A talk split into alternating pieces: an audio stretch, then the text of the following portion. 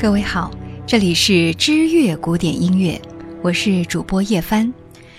今天我们继续来关注的是柴可夫斯基一世的孽缘，为何总爱错的人第三集。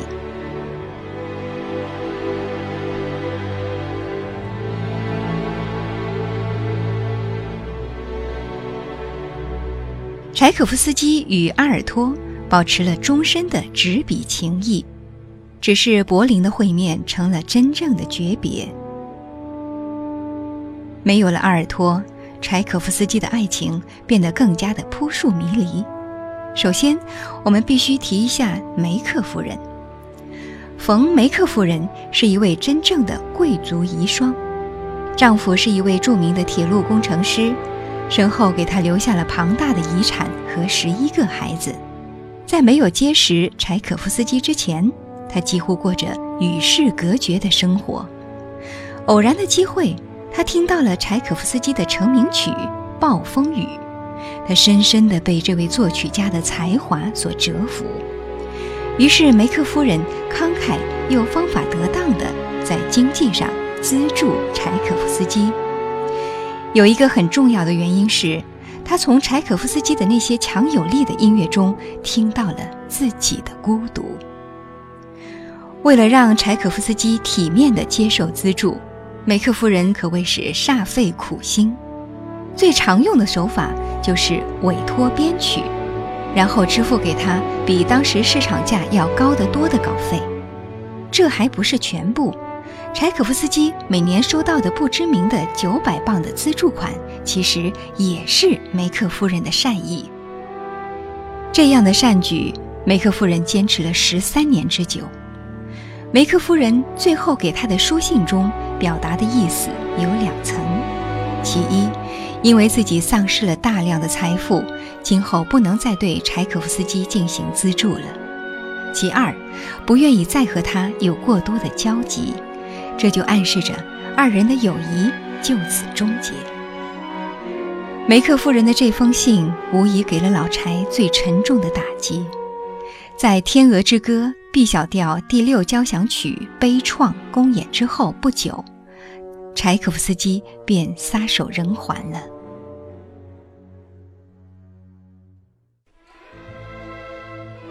在与梅克夫人神交的岁月里。柴可夫斯基曾经有过一段极其短暂，却险些为之丧命的婚姻。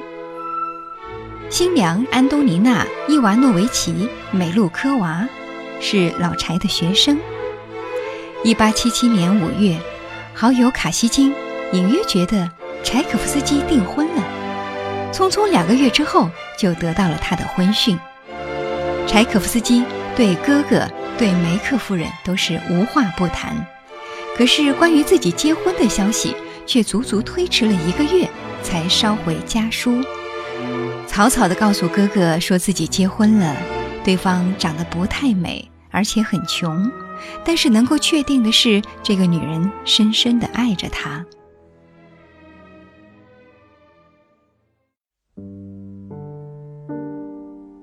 与草草书信应付哥哥相比。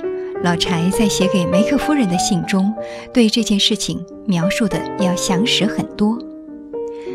在信中是这样说的：“在我收到美露科娃的来信之后，我才知道她是那样的爱我。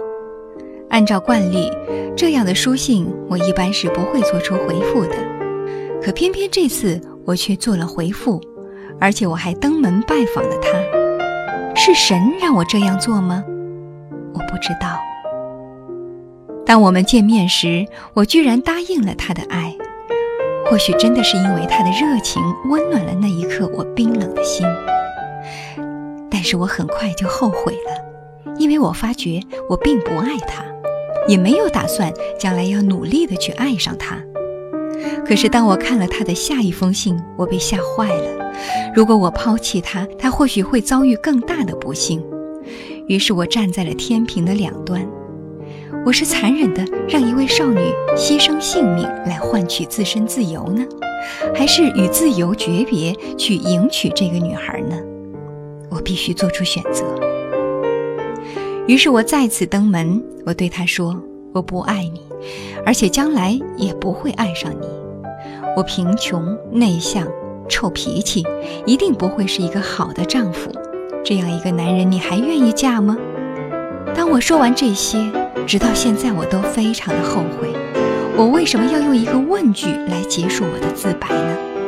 因为我得到了一个最不想要的答案，他居然答这真是一个梦魇的开始，而且我似乎看不到曙光。这么多年了，我本来就对婚姻抱有说不出的恐惧和排斥，如今却让我骑虎难下，而且我对他一点儿都不爱，哦，太可怕了！我不得不面对没有阳光的明天，我要好好的思考一下未来。在我暂住乡间的一个月，我似乎明白了，这一切都是命运的安排，我只能这样安慰自己了。没有爱情，真的能结婚吗？原来我觉得不能，现在我自己做了实例，后悔当初为什么要回这封信呢？如果一切都没有开始，那该多好呢！写完信之后不久，一八七七年的七月，柴可夫斯基的婚礼举行了，家族列席的亲友只有弟弟阿南特尔。